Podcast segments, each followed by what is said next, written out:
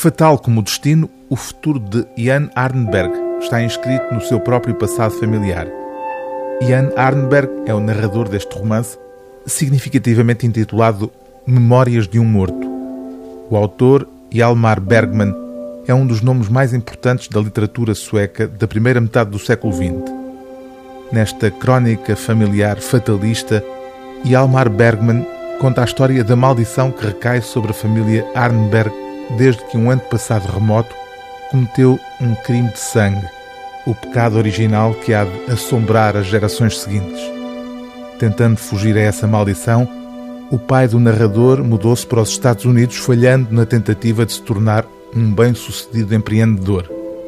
Ian também percebe que não lhe resta outra solução senão a fuga, acabando por descobrir que a condenação é inelutável é ele já o futuro defunto que, ainda em vida, redige estas tragicómicas memórias de um morto, rendendo-se à fatalidade que o persegue tão implacavelmente como, em geral, é perseguida a própria condição humana. Nem toda a gente que vive está viva, nem é a morte um portal que abre apenas numa direção. O imutável forma a vida como lhe agrada e da morte faz uma brincadeira.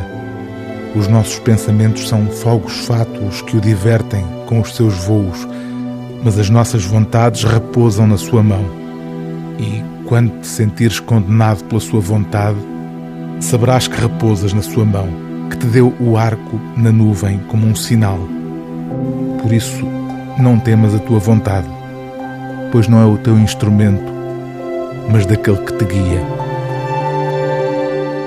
O livro do dia TSF é Memórias de um Morto, de Hjalmar Bergman, tradução de João Reis, edição Cavalo de Ferro.